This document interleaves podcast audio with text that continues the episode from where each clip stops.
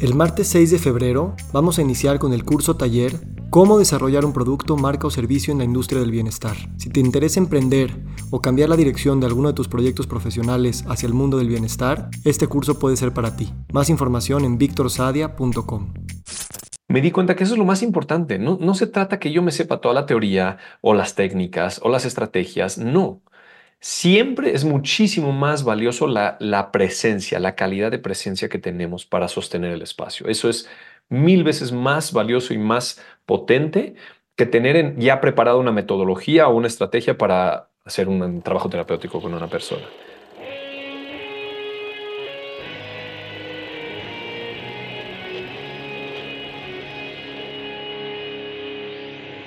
Bienvenidos a Volver al Futuro Podcast, donde platicamos con las mentes que nos impulsan a crear el nuevo paradigma de salud y bienestar, conducido por Víctor Sadia.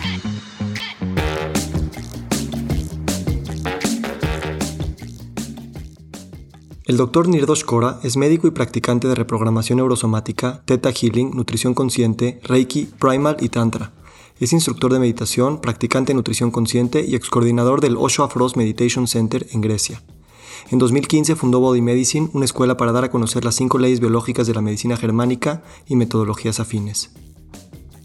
En este episodio nos adentramos en la magia de los procesos de transformación que suceden en los retiros y en los espacios donde los facilitadores y terapeutas se permiten, antes que sacar sus metodologías y conocimientos, actuar desde la intuición y la presencia radical.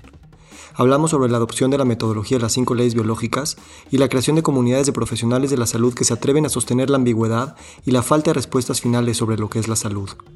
Hablamos del sistema de salud actual y la imperante necesidad de un cambio de paradigma que involucre más preguntas que respuestas e incorpore metodologías alternativas, así como medicina de grupos, procesos de educación y trascender el modelo uno a uno de la consulta convencional. También hablamos de su divorcio, su perspectiva hacia los hijos y el soltar confiando en la existencia. Muy buenos días, muy buenas tardes, muy buenas noches. Hoy nos acompaña el doctor Nirdosh Kora. Hermano, bienvenido. Gracias, gracias, Víctor. Feliz de estar de nuevo aquí en tu podcast. Estaba viendo que el primer podcast que grabamos fue el, en julio del 2020. Apenas nos conocíamos. Yo, tú vivías en Grecia y yo te busqué y te dije, te invito. Mi podcast estaba empezando, fue el episodio número 9. Y lo volví a escuchar y, y me llama mucho la atención tanto, tanta conexión que tuvimos en ese momento, pero nunca me imaginé lo que iba a suceder tres, cuatro años después. Y pues es la primera vez que invito a un invitado otra vez al podcast con este afán de platicar cosas que quiero platicar contigo que las puedo platicar fuera del aire, pero no sé por qué las quiero platicar en el micrófono y ya veremos qué pasa. Así es que gracias. No, gracias a ti. No sabes qué feliz de compartir contigo de nuevo en este formato después de todo lo que hemos compartido en, en la vida allá afuera. Me encanta, me encanta que vamos también a hacer esto.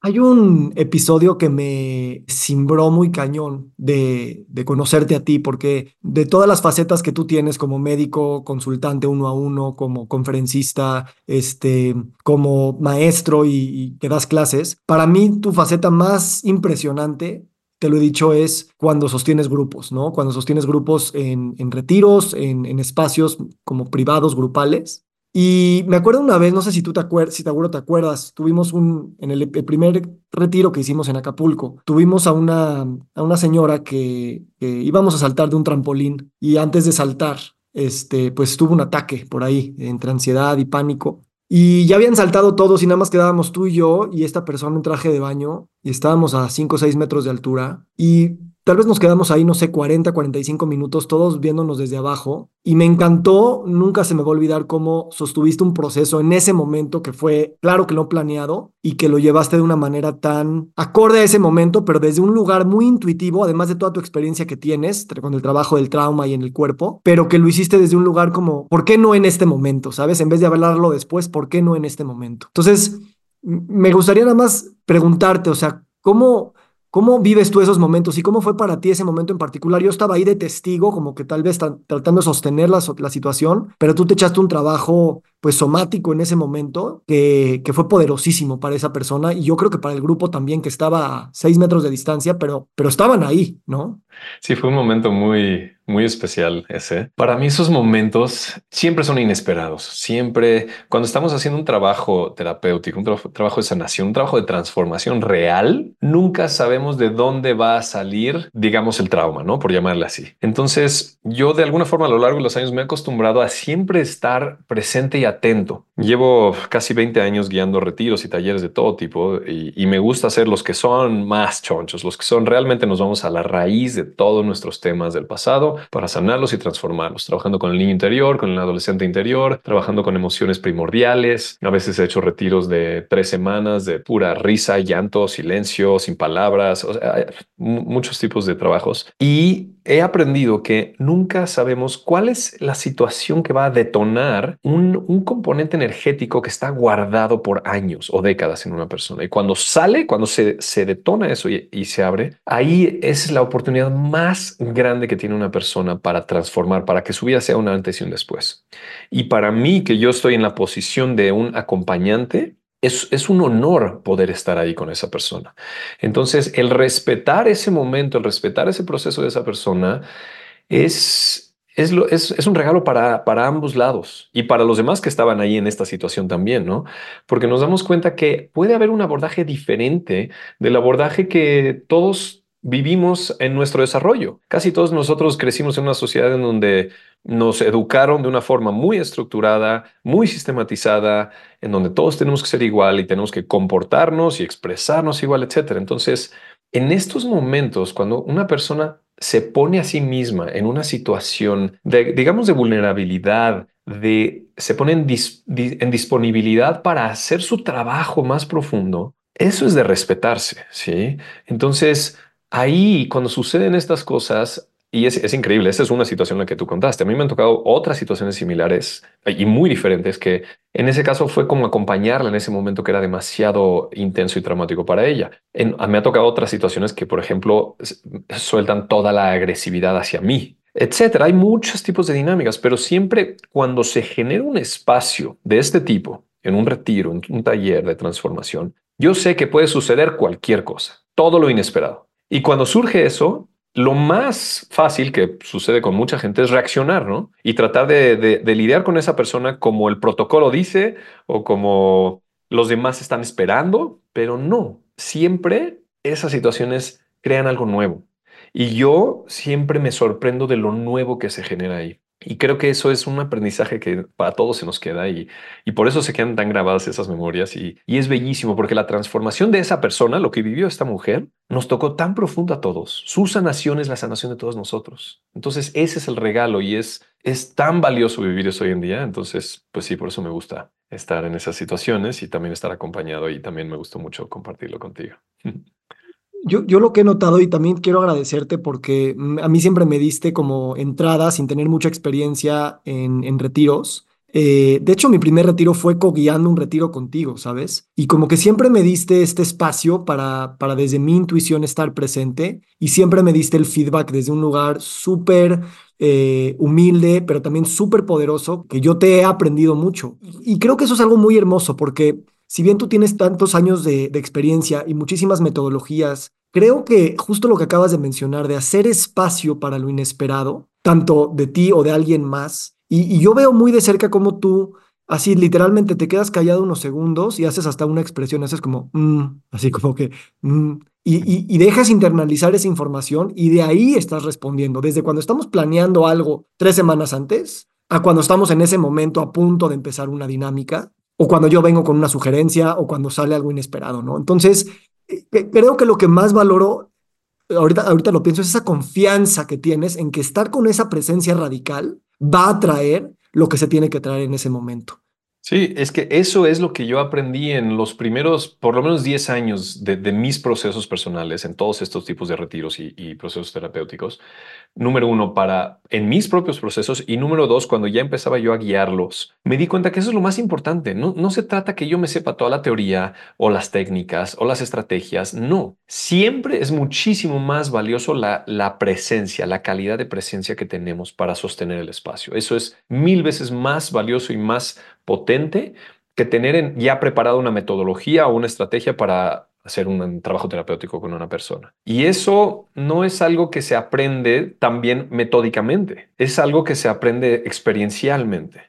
Y eso es lo que yo, por muchos años, yo no entendía por qué estoy haciendo de nuevo este retiro y este proceso. Y estoy metiéndome en un proceso que por siete días me vuelvo loco. Estoy metiéndome en un proceso de siete días que me vuelvo un niño de nuevo. En siete días de reír sin parar, siete días de llorar sin parar, siete días de estar en silencio y tantos otros procesos así que mi mente no entendía. Me dice, ¿qué estás aprendiendo? Pues ya, ya sabes dar las instrucciones y estar ahí. No, no. Todos esos años fue de simplemente ir abriendo y abriendo más esta capacidad de estar perceptivo, presente y sensible para ver qué es lo que el momento demanda, qué es lo que esa persona en ese momento en su proceso demanda, más allá de lo que yo tengo preparado para ella. Y así es cuando suceden las cosas más mágicas que hay. Y, apenas ahorita empiezo a articularlo también, ¿no? Pero me siento de nuevo agradecido y bendito de poder estar presente en estas situaciones y poder permitir que esa presencia guíe la situación. Esa es la, una de las definiciones de precisamente de salud, ¿no? El,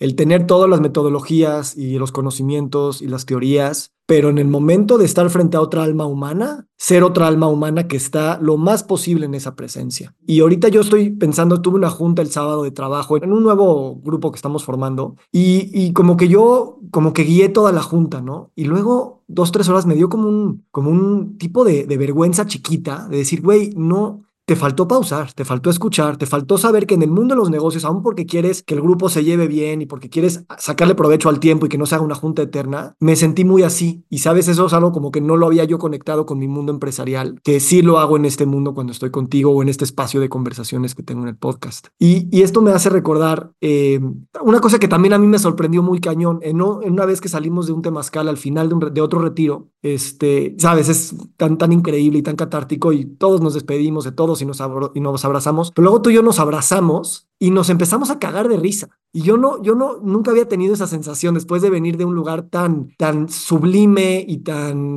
este, solemne, cagarnos de risa. Y, y, y, también me encanta eso, porque, porque eso es algo que yo no, no había notado que es parte de los lenguajes que, que son parte de la conversación de todo el tiempo. Sí, es que, y eso es porque le estamos permitiendo al momento que se exprese. Y es cuando vamos más allá de la mente. Y en ese momento era tan, así como lo dices, tan sublime, tan difícil de poner en palabras, tan difícil de, de, conceptualizar lo que vivimos allá adentro. Pero fue una comunión funda, una honestidad, una vulnerabilidad tan, tan hermosa que vivimos ahí juntos, que después lo único que quedó es, es esa, esa fusión que tuvimos en esa explosión de risa. Y lo permitimos, eso es todo. Y esos son regalos divinos, ¿no? Eh, y, y, son inesperados de nuevo. Entonces, es bellísimo, bellísimo cuando sucede eso. Y yo te lo agradezco también a ti. Gracias. Yo estoy muy feliz porque mucho de mi approach a, a temas de salud había y sigue siendo desde un tema intelectual, desde un tema académico. Es súper valioso, pero he aprendido estos nuevos lenguajes. Bueno, no aprendido, recordado estos lenguajes que viven aquí, en, en, en mí y en, y en, lo que somos, eh, y que contigo, como tú los también, también estás viviendo, me permiten a mí saber que pues esa es la espontaneidad y a final de cuentas hacia eso nos estamos, nos estamos yendo. Uh -huh. eh, este, te, quiero preguntar un poquito sobre, sobre tus últimos dos años, ¿no? Porque la pandemia vino y movió muchísimas cosas y luego tú también tú te divorciaste y te cambiaste de país y, y, literalmente hay como un renacimiento en ti, ¿no? Entonces tú me has platicado muchas de estas cosas, pero ¿cómo, cómo ha sido para ti el, el regresar a México después de tantos años en el sentido personal? Y, ¿Y cómo viviste ese divorcio? Que para mí, y te, lo quiero preguntar también públicamente, porque yo una vez vi un video tuyo con Gulistan cuando estaban eh, hablando del Primal del año pasado y no podía creer esa. Gulistan es tu exmujer y con la que cogías este retiro, para los que no saben.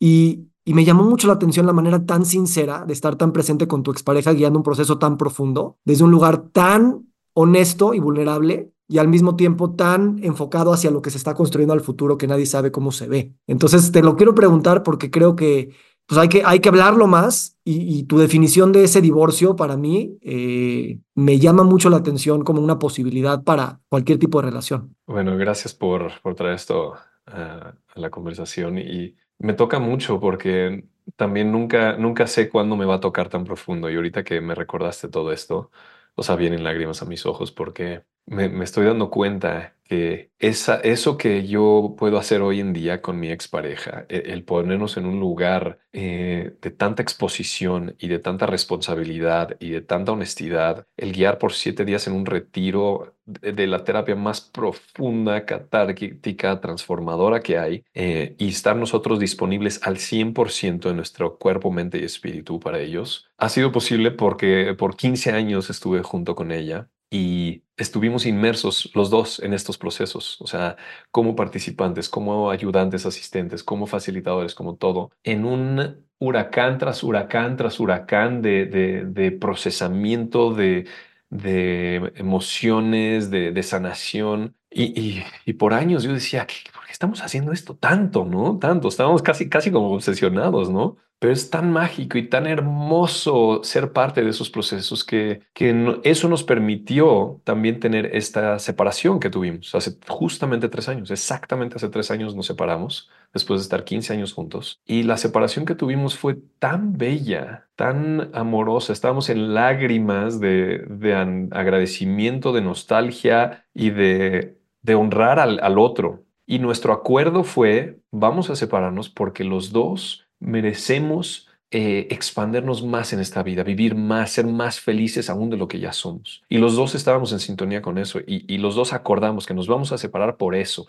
Y yo vamos a tomar nuestro camino y nos vamos a apoyar para que el otro pueda ser más feliz todavía. Y ese fue el acuerdo de nuestra separación y, eso ha sido hasta ahora y, y tenemos una conexión y una amistad e-, es indescriptible.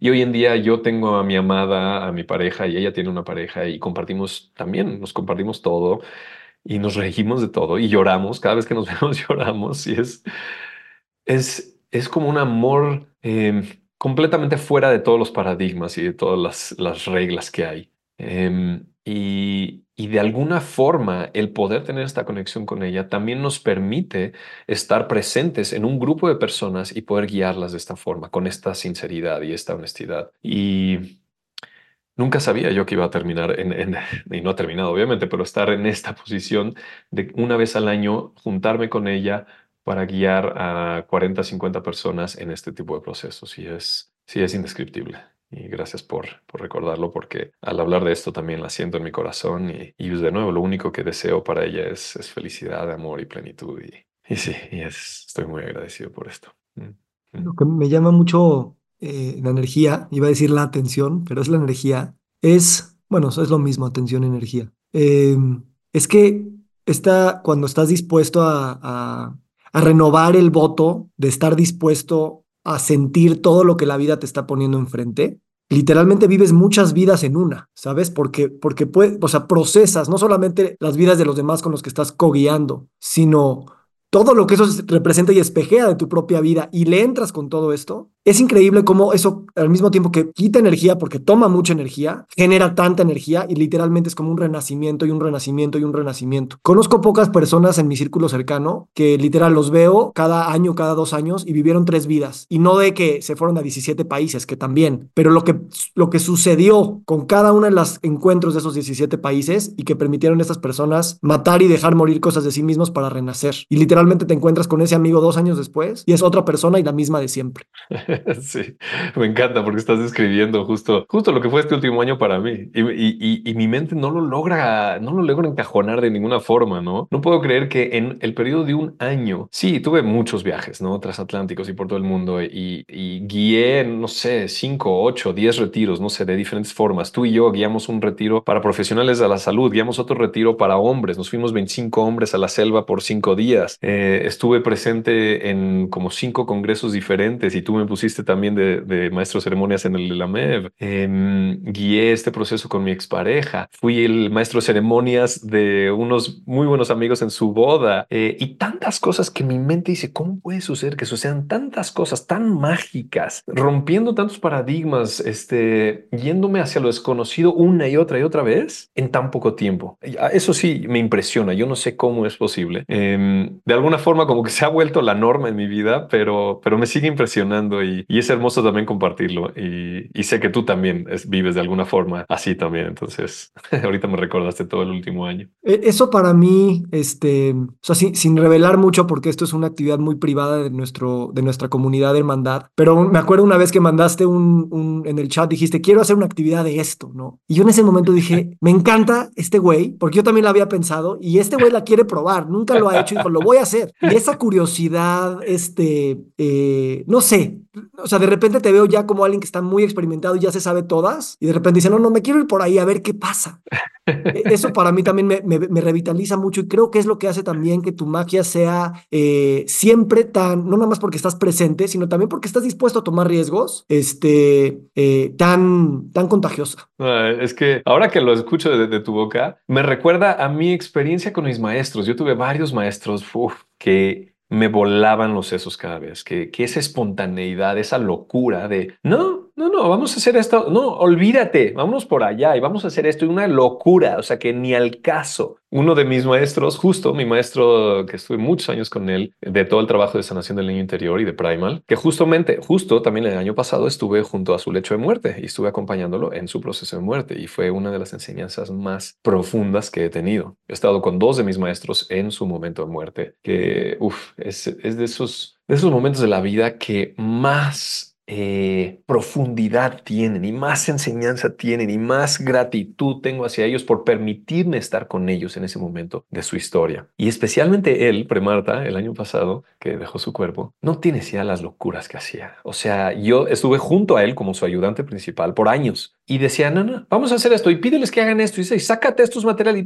Y yo decía, estás loco, ¿qué te pasa? O sea, pero siempre sucedió una magia que decía, wow, no tengo idea de dónde se saca esto él, pero gracias, porque y acabábamos riéndonos y, es, es, una belleza. Y de alguna forma yo creo que yo lo absorbí de ellos, o sea, o lo aprendí. Yo creo que aprendí la confianza, la confianza de tomar estos riesgos que van más desde una parte intuitiva que de una parte mental, de una parte, no, no van una parte estructurada con ciertos objetivos, sino de esta voz o de este feeling que nos dice, no, este momento requiere X, ¿no? Hacer, vestirnos de esta forma, hacer una catarsis, este, reírnos, llorar, desnudarnos, eh, abrazarnos, lo que sea, ¿no? Eh, y me he dado cuenta cada vez más y más de que si yo sigo a esa voz en vez de a, la de, a mi mente estructurada, e, es, magia lo que sucede. Y, es lo que vivimos en este último retiro de hermandad, justo con esa estructura, porque yo también la dudé y la dudé y la dudé hasta el momento, no, vamos a hacerlo. Y fue mágico para todos.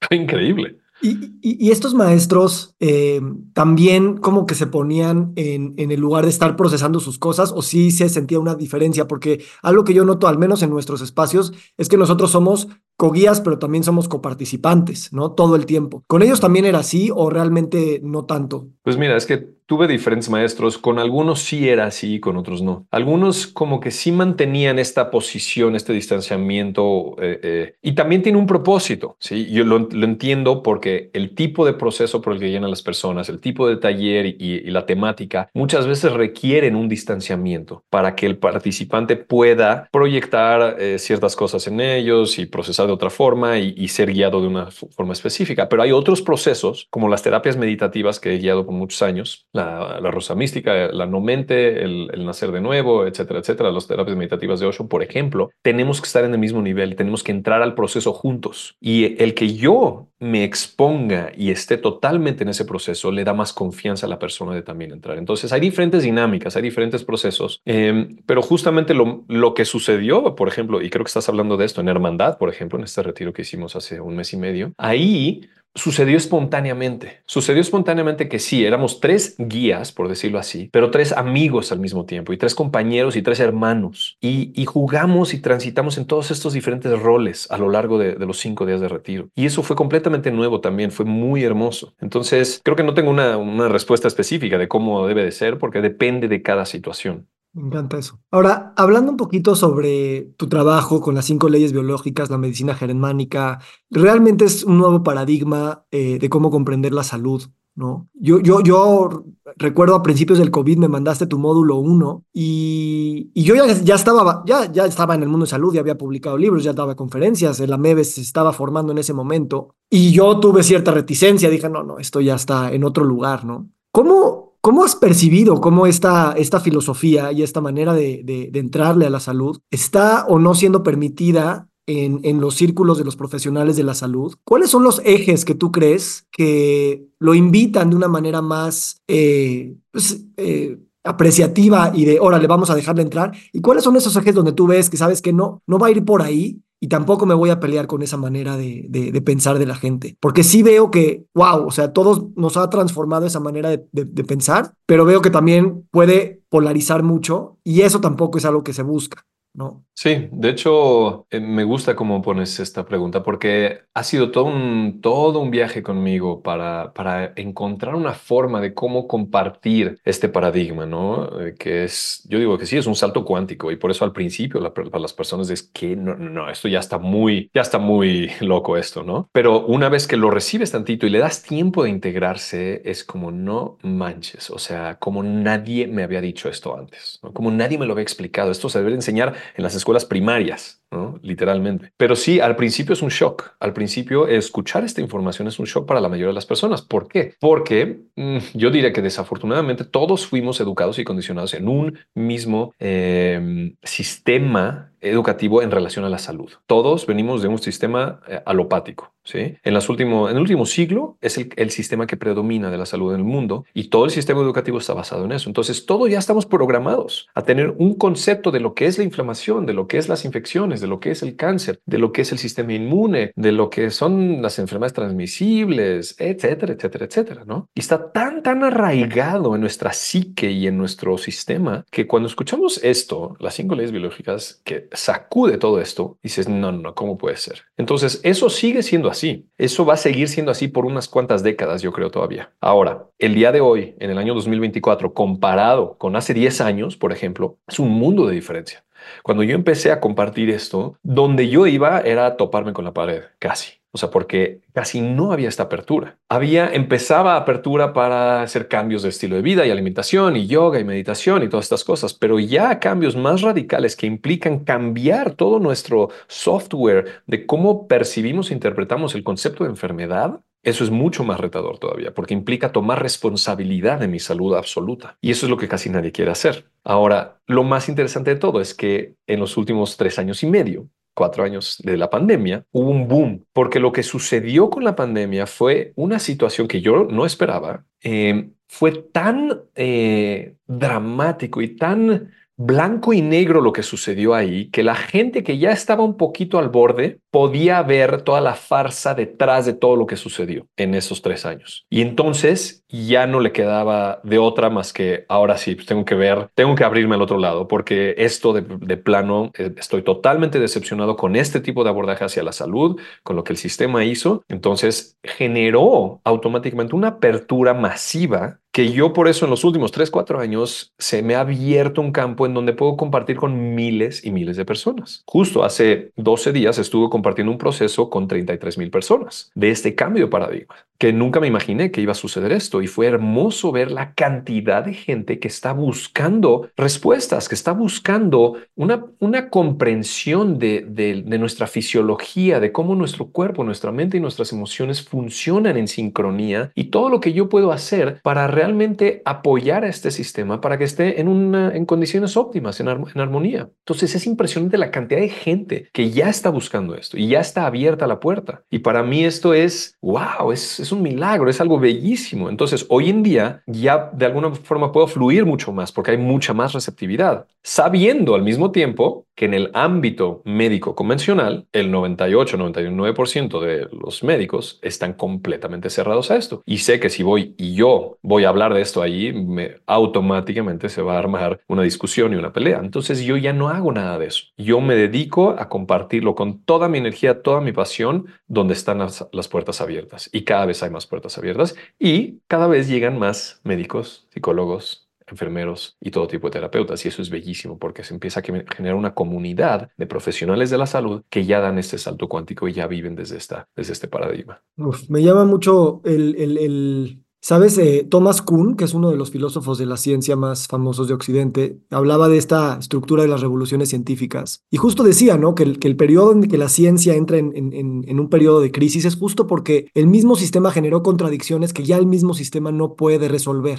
Y para mí el, el, el notar eso, no sin sabernos cargadores de la verdad del nuevo paradigma, pero sí en sabernos que este paradigma no está estacionado y las mismas crisis y las mismas contradicciones las tenemos que aprovechar para poder ir, como dices, generando una comunidad que vaya construyendo algo nuevo. Y, y que tampoco pretenda llegar a esa verdad, porque si, si ahí nos quedamos, también va a haber en 100, 200, 1000 años, cuando sea, pues estas mismas contradicciones que vamos a haber generado, porque más cerca de la verdad, pues nunca vamos a llegar, bueno, más cerca tal vez, pero a la verdad nunca se va a llegar. Entonces, me gusta también esta idea de que, al menos yo lo he vivido así, porque las, las cinco leyes biológicas, como que me he inventado también mi propia versión, ¿sabes?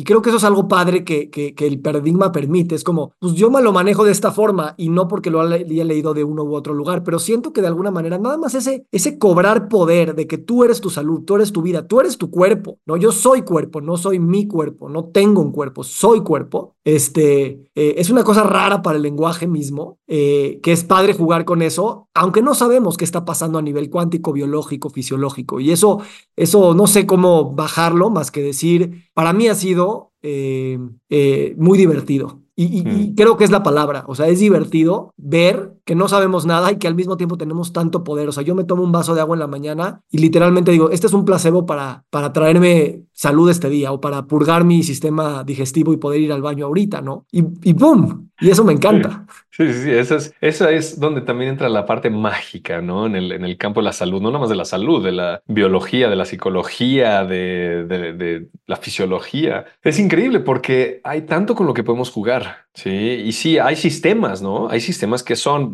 muy sólidos, ¿sí? Para mí el sistema de las cinco leyes biológicas es súper sólido, es hasta ahora irrefutable, no he encontrado una forma de, de que algo lo, lo, lo desmantele y por eso me encanta, porque me hace muchísimo, muchísimo sentido en mi vida, en todas mis experiencias de salud que he tenido y en todos los pacientes con los que interactúo y mis alumnos. Y, más, y aún así, no, no está ya cerrado el sistema, no está ya concluso. Entonces, y eso es lo más, eso es lo que a mí más me gusta y me gusta compartir con personas que viven de esta forma, que no, no se quedaron ya ahí. Y justo hace como tres días tuve una videoconferencia así con mis colegas más cercanos de, de las cinco leyes, con el doctor Luis Felipe Espinosa, el doctor Luis Sierra y la doctora Matelda Alisdero. Somos los cuatro médicos que más de, de alguna forma estamos compartiendo este paradigma en todo el continente americano. Y estábamos hablando de otros proyectos y cosas, unas ideas loquísimas también. Y de repente yo les dije, sí, pero bueno, también está la teoría polivagal de Stephen Porges. Necesitamos fusionar esto. A ver, ahí les va y les puse unas gráficas y nos pusimos a, a realmente a, a hacer lo que yo creo que los científicos estaban haciendo 50, 100, 150 años atrás, tratando de descifrar el mundo microscópico, descifrar la anatomía, la fisiología y seguir haciendo eso y hacerlo también compartido con otros es, es maravilloso porque es como hacer descubrimientos que pues no son descubrimientos porque ya está ahí, ¿no? Pero en, empezar a entender de una forma completamente nueva la realidad, la, la vida, la biología y, y, eso, eso me encanta. Entonces me gusta seguir haciendo eso y me gusta que tú también tienes tu propia versión de las cinco leyes biológicas.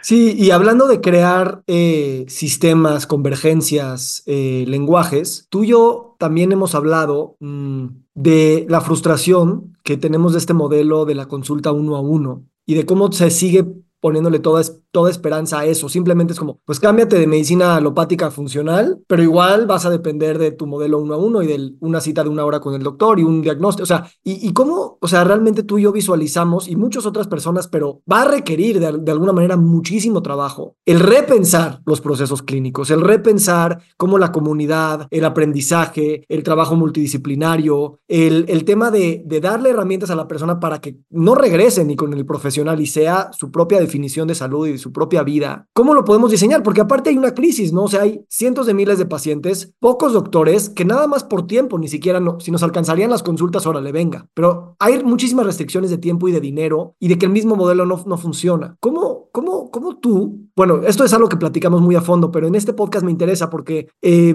¿cómo empezamos a vislumbrar estas ideas de que como profesionales de la salud nos atrevamos a ir mucho más allá de la consulta uno a uno y, formar algo diferente. Mm. Sí, me encanta porque tú y yo llevamos como dos años y medio platicando de esto y, poco a poco empezaron a llegar otras personas también preguntándonos al respecto. Y hemos tratado de, crear este nuevo formato, este nuevo sistema, este nuevo abordaje eh, que rompe con todo este paradigma del formato de médico-paciente uno a uno, de voy a la consulta, me dan mi diagnóstico, me dan mi medicamento y ya, y luego regreso y me hacen mis análisis, etcétera, etcétera. Y que, que no funciona, o sea, básicamente no funciona hoy en día. Estamos viviendo una crisis de salud mundial como nunca antes. Y lo que estábamos explorando tú y yo varias veces es eso, ¿no? ¿Qué, qué es lo que requiere el sistema y qué, es, qué necesita cambiar? Número uno, sí en esencia es la responsabilidad, la responsabilidad que toma la persona, el individuo, el paciente, como le quieras llamar, que a final de cuentas es mi responsabilidad, mi cuerpo, mi salud es mi responsabilidad. Y ese ya es un shift muy grande, es un cambio muy grande. ¿Por qué? Porque todo el sistema, como ha estado creado hasta hoy en día, el sistema basado en, la alopatía, es que el paciente o la persona no toma responsabilidad, no es su culpa y no tiene nada que ver, es una, es una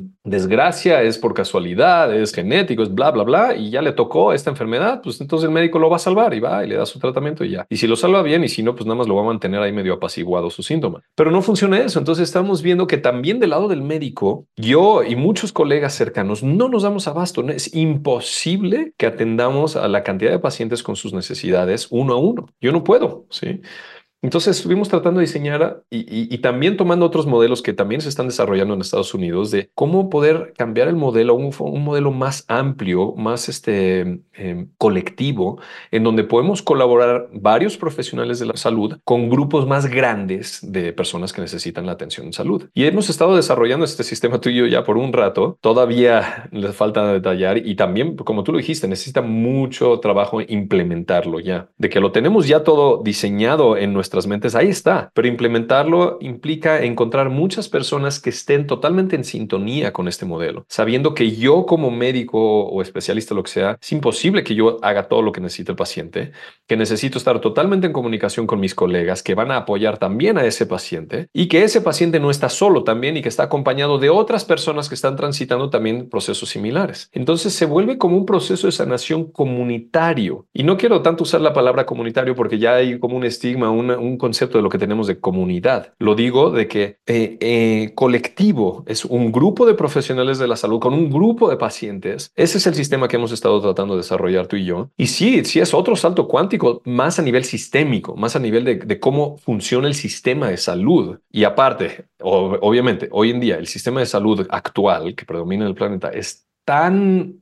eh, poderoso y tan prevalente en todos los países que ir, irnos por, por, una divergente es, es, bastante retador. Entonces ahí, ahí andamos caminando tú y yo y es un reto muy, muy grande, es muy inspirador y yo estoy profundamente agradecido contigo de, que hemos podido irlo eh, por lo menos vislumbrando y, desmenuzando a lo largo de este tiempo. Y vamos a ver qué va, qué va a suceder con esto. La verdad, yo no sé en, eh, eh, en qué va a culminar, pero es algo muy, muy mágico también y muy, muy bello de, de vislumbrar. Aquí en mi carpeta que cargo a todos lugares, eh, guardo pocas hojas, pero una vez estábamos en mi, en mi terraza y guardé esa hoja inicial que hicimos con diagramas y cosas, que para mí es como ese momento de inspiración Em, pero también te escucho, ¿sabes qué, hermano? Te escucho y, y, sí es un reto muy grande, pero también veo que ya lo estamos haciendo y veo que a final de cuentas, pues vamos a terminar saltando a, a proponerlo, ¿sabes? Y, y, va a generar su propia energía. Siento que también, este, no, no, no, no que ya tengamos que hacerlo, pero siempre se va a sentir como un salto y, y sabremos cuál va a ser ese momento. Lo que me encanta es que las cosas que vamos diciendo, nada más como que las vamos comprobando y también le estamos dando tiempo a eso, como me imagino cualquier otro paradigma o teoría o experimento eh, tiene que tener, tanto en la parte de planeación como en la parte de prototipado ya en, ya en, el, ya en el campo. Y eso creo que va a estar muy interesante cuando nos, nos toque empezarlo a hacer de alguna forma. Este,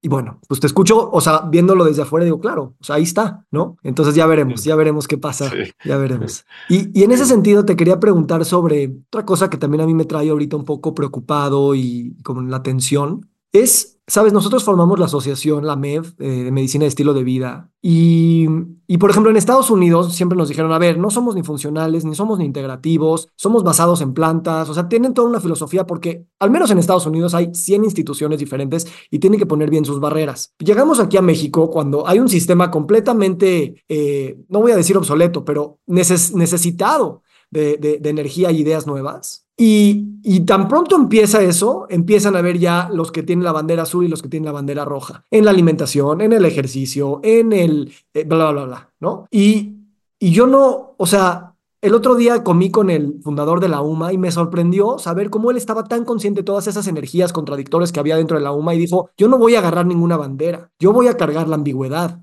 yo voy a contener este espacio porque las respuestas no importan tanto, sino cómo nos estamos preguntando. ¿Cómo ves tú eso? ¿Cómo ves tú eso de, cómo, vamos a cómo vamos a hacer comunidades que sostengan la ambigüedad y que no hay una manera única y exclusiva para poder caminar hacia adelante? Creo que este es uno de los retos más grandes hoy en día, porque casi todos, yo creo que es una, una de esas em, no le quiero llamar cualidad, pero rasgos del ser humano que necesitamos de alguna forma apropiarnos de la verdad, ¿no? Necesitamos tener la razón. Este, este hábito de querer tener la razón y que yo tengo la fórmula, la metodología, la razón, lo correcto, por más de que sí sea maravilloso, es como un hábito muy arraigado en el ser humano y, eso genera todas estas discusiones y luchas y que también tiene lo positivo, porque eso nos impulsa a seguir eh, aprendiendo e investigando más. Está maravilloso eso. Pero sí, también ya estamos, yo siento que históricamente ya estamos en un punto que tenemos tanto, tantos recursos, tanto conocimiento, tantas herramientas, tantos abordajes y metodologías, especialmente en el campo de la salud, que no, ya podemos salir de ese formato de cuál es lo correcto y cuál es lo incorrecto, ¿no? Y, y podemos realmente tomar lo mejor de todo. Y ese es, ese es como a mí me gusta vivir y así es como yo, de hecho, practico la medicina. Y así es como yo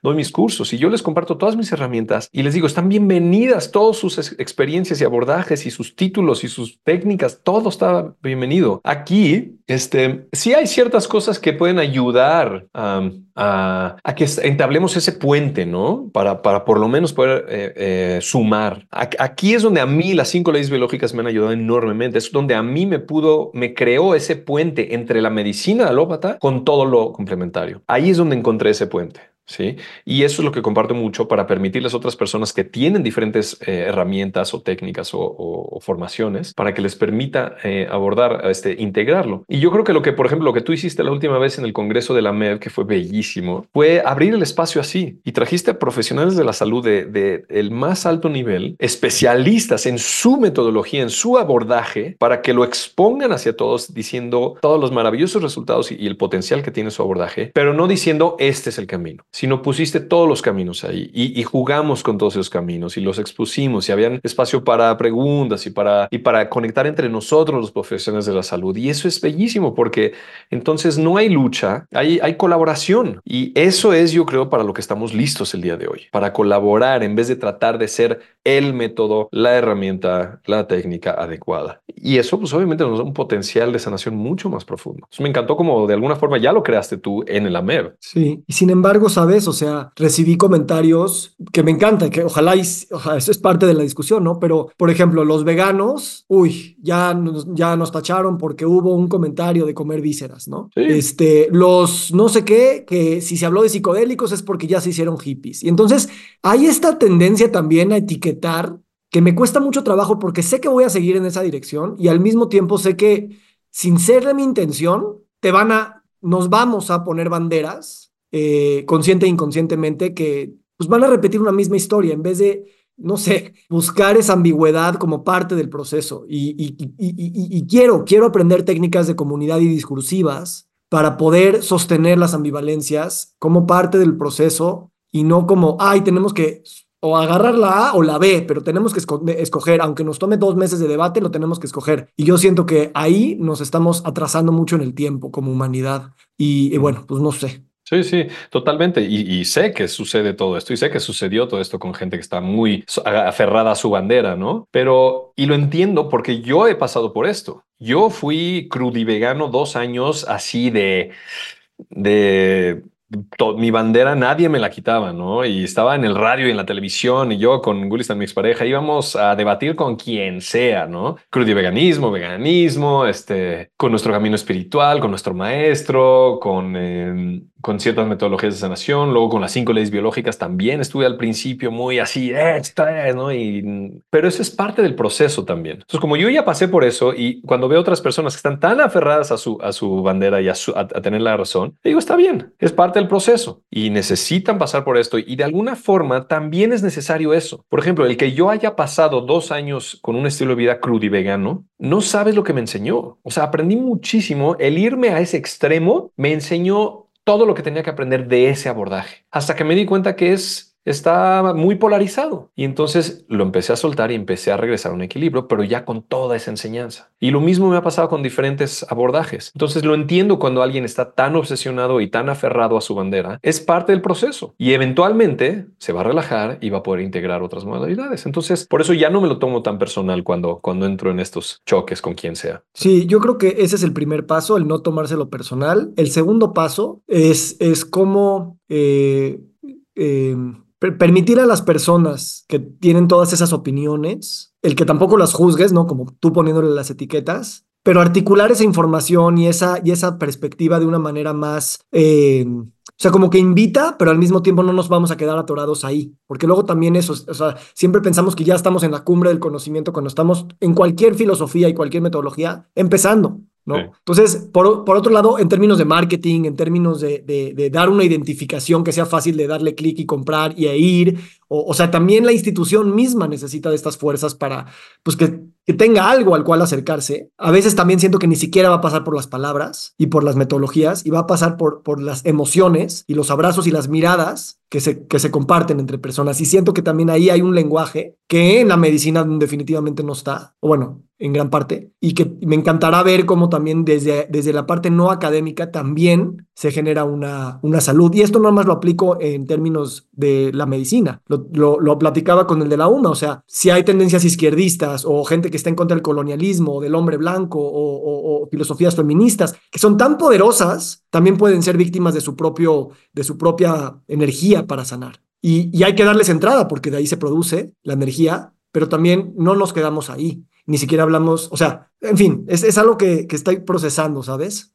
Sí, no, no, porque es algo que está en el campo y ahorita está muy, muy evidente allá afuera, por todos lados. Más aún con, con la, la abundancia de, de, medios de comunicar todo esto, o sea, lo que está sucediendo en redes sociales y en todos los medios de comunicación, por todos lados, todo el mundo está soltando sus, sus abordajes y pues, es inevitable que estemos enfrentando esta situación ahorita. Y está sí, bien. Sí, está bien, está bien, está bien. Yo, yo creo que tú y yo nos gusta mucho esta idea de, de regresar la palabra magia a la ciencia, ¿no? Y llevar ciencia a la magia, o sea, no está peleado, pero sí esta sensación, a veces siento que eh, podemos transmitir nuestro conocimiento, pero a veces no transmitimos las emociones tan fregonas que nos hace sentir ese conocimiento. Y mm. creo que cuando transmitimos esa sorpresa, aunque seas un acérrimo de, de la genética o un acérrimo de, de la sanación cuántica eh, dispensiana, no importa, no transmitas tanto, o bueno, sí, transmite lo que sabes, pero transmite lo que te hace sentir esto que sabes. Mm. Siento que eso es algo también bien hermoso y siento que por ahí va también. Sí, sí, sí, sí.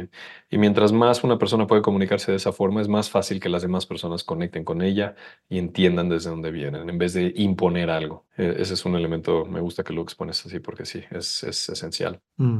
Me encanta, hermanito. Oye, y este, Ahorita que te quiero preguntar un poquito sobre, sobre tu proceso de escritura. Sé que estás con este sueño, con este hijo que, que quieres tener de alguna manera, hacer, crear, co-crear, invitar. Eh, ¿Cómo es para ti ese proceso de escribir y cómo abre otro lenguaje a, a, tu mundo interior que sí sabes compartir, pero la escritura a lo mejor te lleva por otro lado? O en otro lado, pero le da otro ángulo. Bueno, este, pues sí, sí es algo que he estado lidiando con ello un par de años y lo he compartido contigo y con casi nadie, casi nadie lo, lo sabe. Pero sí, he estado en un proceso de, de cómo plasmar en, en papel, en un libro, todo lo que quiero comunicar de una forma diferente de cómo lo hago en conferencias, en talleres, en consulta, en charlas. Y, y, y, de hecho quiero aprovechar ahorita para agradecerte a ti, porque me acuerdo que hace un año y medio más o menos fui contigo y te pedí, oye, ¿escribirías mi libro? O sea, serías mi ghostwriter eh, y tú me dijiste gracias, pero prefiero que tú, te invito a que tú lo escribas. O sea, realmente te invito a que lo hagas. Y, y, yo estuve titubeando por un buen rato hasta que tú me dijiste eso, dije, va. Y a los dos meses empecé a escribir y estuve por casi un año escribiendo, escribiendo y el proceso por el que me ha llevado a escribir ha sido un proceso eh, que nunca me imaginé, lo, profundo y lo terapéutico, lo autoterapéutico que ha sido y lo revelador que ha sido y lo que, lo que me ha permitido cerrar ciclos en mi vida también. Y sí, lo que estoy escribiendo es muy íntimo, es muy personal. Eh, también tiene mucho contenido de valor y tiene muchas enseñanzas y todo que es lo que quiero compartir con, pues, con quien quiera leerlo y cuando sea que vaya a salir, no sé ni cuándo vaya a salir, pero ha sido un proceso muy hermoso en el cual en los últimos meses he estado un poquito atorado y estoy como esperando ese, ese espacio y esa inspiración que llegue de nuevo para, yo creo, ya completarlo. Pero ha sido increíble. Nunca me imaginé lo que, lo que significa realmente escribir un libro. Y también honro lo que tú has hecho porque tú has escrito más de un libro y, honro a cualquier persona que haya escrito un libro. Es realmente muy, muy respetable. Y sí, pues quiero nada más agradecerte por haberme inspirado para, para hacerlo y, espero que pronto esté listo y pueda compartirlo con, los que estén interesados en leerlo. Me encanta. Me encanta. Yo creo que todos estamos escribiendo nuestro libro todo el tiempo, pero no, no lo ponemos en el papel. Y cuando lo ponemos en el papel, o sea, como que se abren los, se abren mundos, ¿no? Entonces yo también, yo también este, espero que más, pues más todos compartan a sí mismos eso, esa, esa parte de la escritura y, y bueno, pues, pues ese regalo que a final de cuentas puede ser para los demás. Ahorita que se, que se, que se, que se salió el sol, que te iluminó la, la calva, yo nunca he sabido qué dice la, la, las cinco leyes biológicas de la, de la alopecia. Es muy interesante. Eh, el programa de supervivencia de los folículos pilosos del cabello tiene mucho que ver con temas de separación, pero especialmente con separación de un, ser muy querido. El cabello es muy significativo de, de, sensibilidad, sensualidad y conexión cariñosa. Cuando estás con tu amada o con tu hijo o tu hija, hay un contacto especial, muy especial que sucede con la cabeza o con el cabello. ¿Sí? Entonces, denota una conexión muy íntima con alguien. Y cuando hay una, ruptura, un distanciamiento de alguien, de esa persona con quien tengo ese tipo de conexión, empieza a afectar a los folículos pilosos y empieza a caerse el cabello. Y es literalmente lo que yo viví en cuando empezó esto en mi adolescencia tardía, tuve una ruptura. Por lo menos yo lo viví así con mi papá en ese entonces, eh, por mis rebeldías y mis ideales y todo, y, este, y pues ahí no, no, no, no cuadrábamos. Y ahí es donde empezó todo un proceso de pérdida de cabello para mí. Em, y duró bastante tiempo, entonces hasta que ya yo volví a, reconectar con mi papá y a abrir el corazón y, a, conectar de una forma tan amorosa y tan bella como la tengo hoy en día con él. Em, y, pero ya era un poquito tarde, entonces ya tengo esta, esta calva que, que el día de hoy amo y que fue un gran proceso también de, crecimiento para mí a nivel emotivo, a, nivel de mi, propia, em, de mi imagen, de mi, mi autojuicio, autocrítica, de, uff, no, no, no, no, ha sido un gran, gran proceso el, el aceptar, aceptarme así. Y el día de hoy, pues no nada más me lo acepto, sino me gusta mucho y, y sí estoy agradecido por todo el proceso que me llevó eh, la pérdida de cabello. Mm, gracias, nunca te lo había preguntado.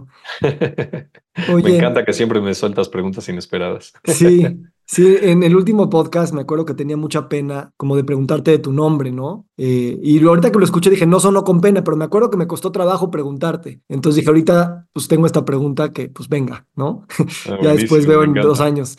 Que me, encanta. que me acuerdo que sentí. Pero justo esta es una pregunta que también me cuesta un poco de trabajo hacer porque no quiero, bueno, en fin, es una pregunta. Pero hablando de tu papá y hablando de, de, de tu separación y hablando de los hijos de alguna manera, ¿Cómo ahorita estás entrándole o pensando o sintiendo el tema de los hijos, ¿no? Mm. Que, que, sé que es un tema que pues ahí está para todas las personas. ¿Cómo es para ti en este momento, en este presente? Eh, de alguna forma en este momento es un, es un momento que estoy muy abierto a, confiar en, la existencia y en la vida y en mi cuerpo y en mi pareja y estoy abierto a que venga lo que venga. Después de haber pasado muchos años de procesos muy intensos con mi, con mi expareja, donde sí, por cuatro años estuvimos lidiando con ese tema y no logramos concebir. Y fue un proceso muy, muy duro, muy desgastante, muy, muy fuerte que, vivimos hasta que, bueno, ya lo soltamos. Y bueno, eventualmente acabamos separándonos. Eh, y es muy interesante porque veo a mi mente jugar con este tema mucho en, en relación a mi edad, en relación a, mi punto en el que estoy en la vida, ¿no? digo, tengo 44 años y ahora apenas empezar un proceso de criar un hijo y, todo lo que implica ser padre y familia y todo, como que hay tantos ideales en mi mente y tal. Hay algunos miedos también por ahí que dicen, ¿cómo va a ser esto a esa altura, no? Este, entonces hay mucho de ese juego mental por ahí, algunos miedos que están saliendo de vez en cuando, pero al mismo tiempo conecto con esta sensación de confianza y de, y de de que si, si está destinado a ser así, estoy totalmente dispuesto, totalmente abierto y le doy la bienvenida con todo mi corazón, con toda mi alma y sé que le voy, me voy a entregar absolutamente con todo mi ser para, para ese ser que, que llegue. Entonces, pues no sé, está un poquito abierto el tema y, creo que es la primera vez que lo hablo, hablo en público, entonces gracias por la pregunta. sí, me encanta porque contigo siempre me siento en confianza. Gracias, gracias a ti y, y creo que eso es algo pues muy bello que pues tú siempre has sido como muy honesto, pero pero no es fácil, ¿no? Porque son temas que no están, no están integrados, resueltos, no, no, no quieres mandar la respuesta prefabricada y, y, y, literalmente nada más quieres pues, sentir lo que estás sintiendo y pues decirlo. Mm. Entonces eso, pues gracias hermano, gracias. Mm. Eh, mm, gracias. Vamos cerrando, entonces me gustaría que tú dijeras algo si quieres decir algo más y si no, este, pues despedirnos por esta, por esta ocasión en esta grabación.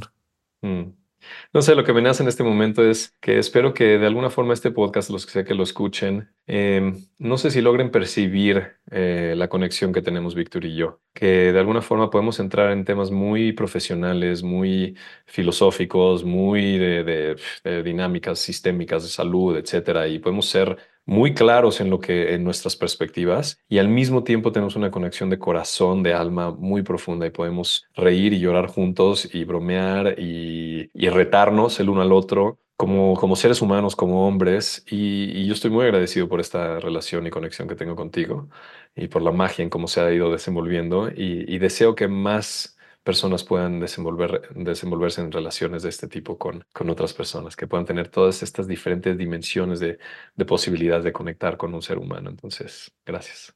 Wow. Lo dices y a veces lo dices y digo, eh, o sea, ¿cómo, ¿cómo puede ser posible? ¿Sabes? ¿Será verdad? Y, y, y eso, es, eso es realmente, eh, sí, o sea, como dices, eh, o sea, es sorprendente, es sorprendente y, y, y wow. Así es que gracias, hermano. Eh, gracias a ti. Gracias. Bendiciones y pues aquí estaremos. Mm, sí. Gracias, gracias por el espacio. Te quiero. Nos encantaría recibir tu retroalimentación de estos podcasts para continuar generando contenidos que te sean útiles e interesantes. Si puedes, déjanos un comentario en la página web victorsaadia.com.